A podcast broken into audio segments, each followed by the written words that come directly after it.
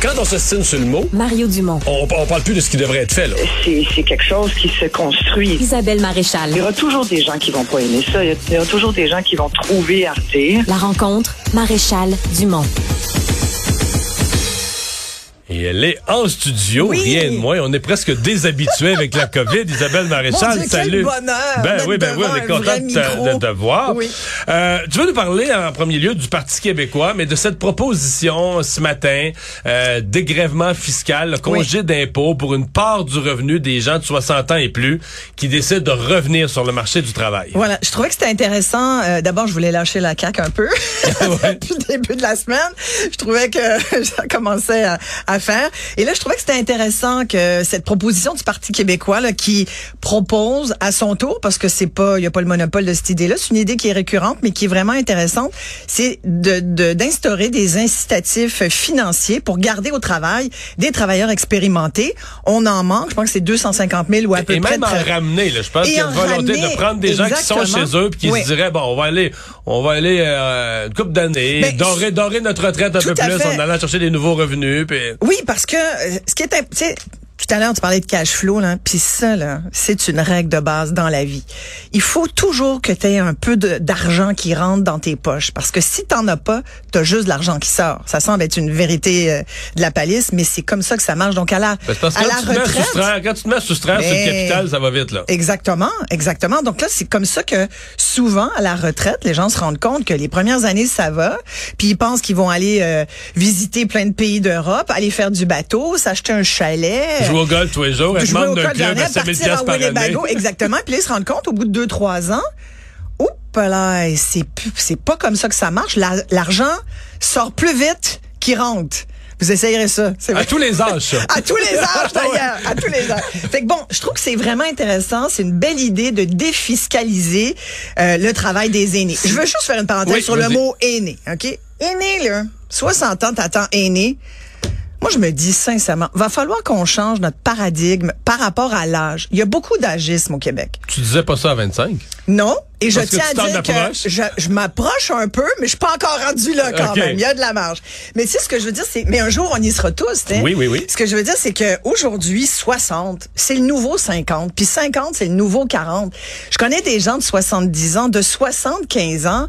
Tu sais, on pense tous qu'ils sont sur le bord du CHSLD, mais pas du tout. En fait, la majorité des Québécois d'un certain âge vont très bien. Sont, ils ont peut-être des petits bobos, ils surveillent leur pression, mais ça va plutôt bien. On n'est pas tous malades. La, la, la vieillesse, c'est pas une maladie, tu comprends? Donc, on se prive d'un bassin fabuleux de travailleurs expérimentés, de, entre guillemets, tu me permettras l'anglicisme, de know-how, de gens qui savent, qui peuvent former une relève, qui ont pas envie de s'en aller forcément deux pieds sur le pouf.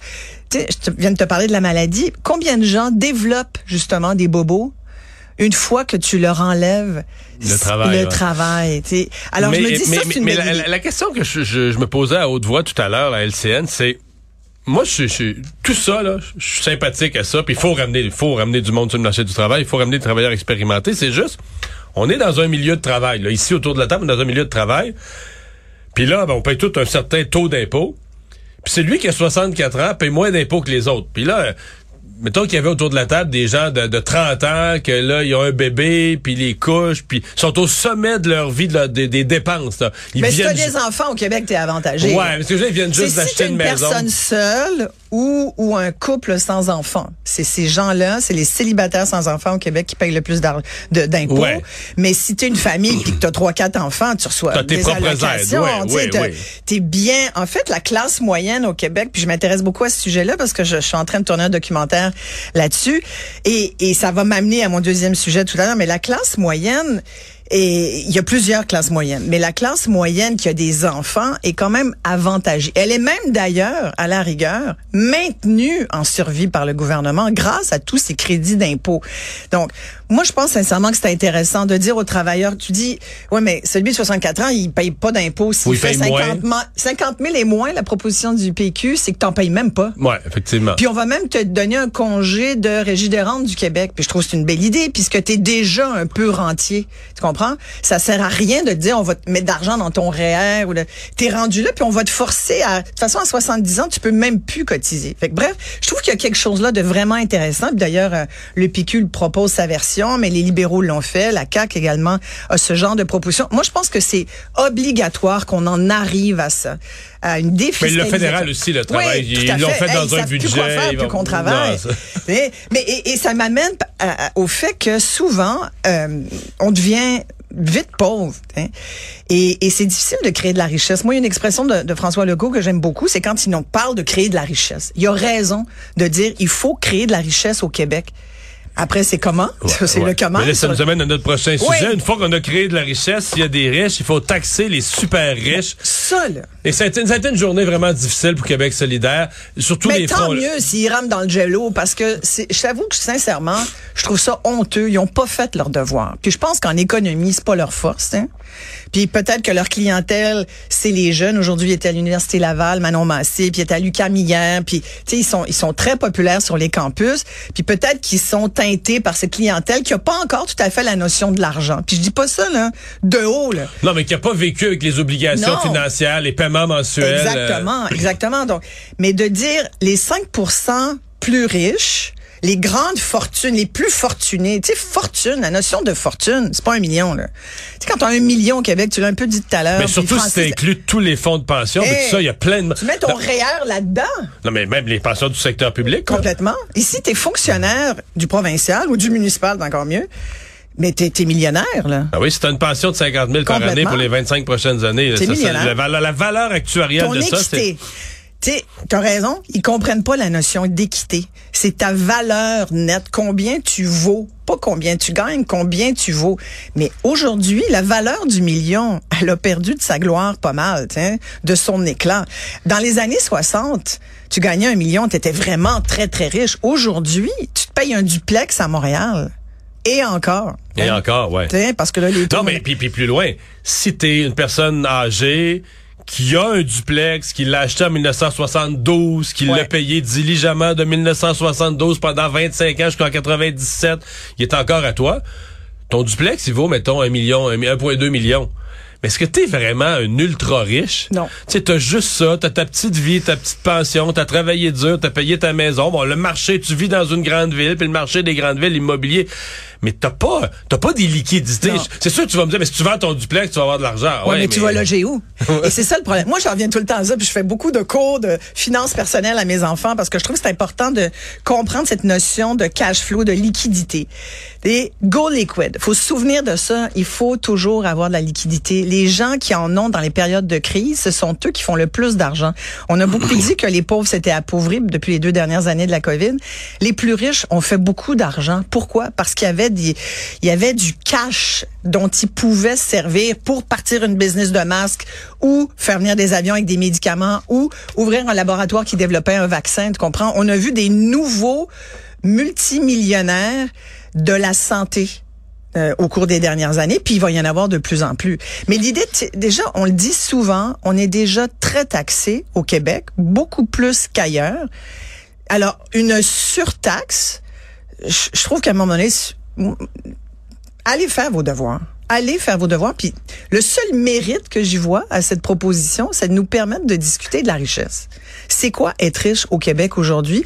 Ça nous permet de, de dire tout ce qu'on vient de dire, puis de dire aux gens, quand tu es un travailleur qui a tra- primé dur toute sa vie pour payer une propriété, qui, à mon avis, à peu près la seule façon de s'enrichir. Le seul moyen pour moi, là, c'est pas la bourse. là.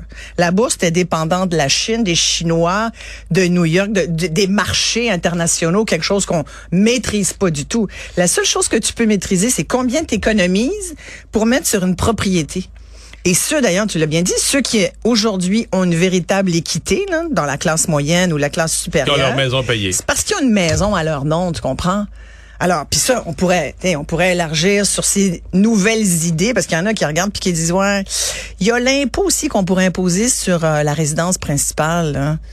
Hum, Il y en a, il y a toute une théorie, il y a, toute une tranche de, de, spécialistes qui disent, de comptables, qui disent, on devrait peut-être taxer le gain en capital sur la résidence principale qui, aujourd'hui, euh, à qu'il y a des gens qui sont obsédés qu'on reste tous pauvres. Là. Il y a des gens, là, ils veulent, dès que tu as une pièce quelque part, ils la veulent, tu comprends? Fait que si on trouve un moyen que la classe moyenne, on trouve une- une- une- un chemin par lequel la classe moyenne se bâtit euh, une petite sécurité financière, on dit, regarde, on peut-tu, on peut-tu aller les attaquer là? Ben, Hey, Est-ce qu'on peut nous donner de l'air un peu, là? Regarde la Banque du Canada aujourd'hui. Il y a tellement de choses Ouais. dans l'économie qu'on ne maîtrise Mais- pas.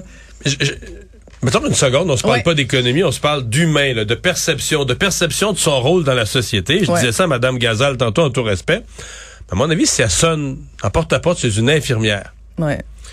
qui, qui a pris sa retraite la semaine dernière du, du- après une année aux soins intensifs du CHUM, là, qui en était à travailler là, ce qu'il y a de plus dur dans le À réseau de marcher la des kilomètres du nouvel hôpital. ouais. te Puis non, puis à travailler aux soins intensifs, Ah, ouais. avec des patients très malades, puis à courir dans les corridors. Et là, tu dis à cette personne-là, ben nous autres, on vous considère dans les ultra-riches parce qu'elle a son fonds de pension, peut-être un condo ou une maison payée. D'après moi, la personne va être insultée au-delà, mettons qu'elle aurait 1500 pièces à payer par année ou 1800, au-delà du montant à payer. Je pense que la personne va être comme vexée de dire, wow, wow, wow, là, dans la société, euh, c'est pas, pas les grandes fortunes, les ultra-riches. Moi, je pense qu'ils vont insulter des gens. Moi, c'est Ben là, t'as vu, il a été obligé de revenir sur euh, Les agriculteurs. sur l'agriculteur. Mais tu sais, il y a pas que ceux qui ont de la machinerie agricole. Il y a tous les entrepreneurs du Québec. Moi, je, je le répète souvent parce que je trouve c'est important, on le maîtrise pas assez. Mais euh, les PME, c'est c'est le poumon du travail au Québec. C'est 80% des travailleurs qui sont là. C'est des, des entreprises de c'est 20 déjà- employés moins. Fait que c'est de la petite business. Moi, j'en connais plein là. Puis ça nous est arrivé aussi où, où des fois là, tu payes tes employés puis t'as pas, il t'en reste zéro pour toi Mais parce que t'es chef d'entreprise. c'est déjà périlleux dans le Québec d'aujourd'hui de passer ça d'une génération à l'autre, de pas perdre ces entreprises-là, que ce soit vendues aux Américains. Mais là, avec une proposition comme celle-là, à mon avis, tu viens sur les successions. De, Complètement. Tu, tu viens de compliquer le passage d'une génération à l'autre. des entreprises, mais sur l'héritage en général. Déjà que c'est un problème en ce moment. Tu sais qu'aujourd'hui même, si tu lègues, euh, puis je vais dire un gros chiffre, vous allez dire, oh mon Dieu, 5 millions. Ben oui, mais ça, c'est des riches. Non, 5 millions, tes deux conjoints qui ont eu une bonne, tu sais, de la classe moyenne euh, en haut, supérieure, Supérieure. qui ont bien travaillé, ou deux hauts fonctionnaires à la rigueur, ou deux chefs d'entreprise. ouais. Ben, ou deux, une, famille agricole, justement, prenons tous ces exemples d'aujourd'hui. C'est, tu peux avoir 5 millions d'équité, là, puis t'es pas, euh, t'as pas gagné le gros lot, forcément. Mais ce 5 millions-là, si tu le lègues à tes enfants, ils vont avoir euh, 10-12% à payer dessus, là. C'est beaucoup de, c'est plusieurs centaines de milliers de dollars qu'ils vont devoir en impôts sur ces territoires. En ce moment, là. Et là, on en ajoute 35. Ouais. Là, tu es en train de faire des calculs dans ta tête, je te Non. vois. Non. Non, tu es en train d'allumer. Moi, j'ai fait le calcul dernièrement avec Je suis mon. découragé pour eux. Et là, je me dis, moi, je me dis, mais pourquoi, pourquoi je donnerais, pourquoi je devrais payer en plus, ou mes enfants, sur l'argent que je vais leur laisser, pourquoi ils devraient payer de l'impôt sur cet argent-là qui a déjà été imposé? Tu comprends? Il y a comme du, de, la, de la surtaxe sur la taxe. Tu sais, déjà qu'on a une taxe sur une taxe au Québec, là. Ouais. En tout cas, moi, adorerais être fiscaliste au gouvernement. Merci, Isabelle. Ça fait plaisir. Bye.